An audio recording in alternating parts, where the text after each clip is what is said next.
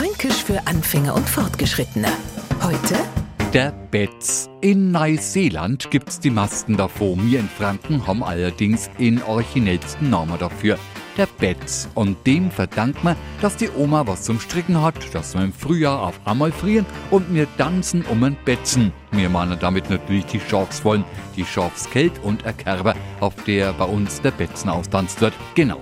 Der Betz ist ein Schaf und sein Kind ist es Betzerle. Aber Franke selber kurz zum Betzen werden. Und zwar dann, wenn man auf einen Fehler aufmerksam machen will, der den aber um nichts in der Welt eisicht und immer wieder neue Ausreden und Entschuldigungen findet, an dem praktisch alles abprallt. Aschahi, Etzeler schüttelt dass sie wer Betz, wer ja Schaf, dem der Regen nichts ausmacht, weil er so ein dickes Fell hat, mit dem alles abgeschüttelt wird. Fränkisch für Anfänger und Fortgeschrittene. Montag früh eine neue Folge und alle Folgen als Podcast auf podu.de.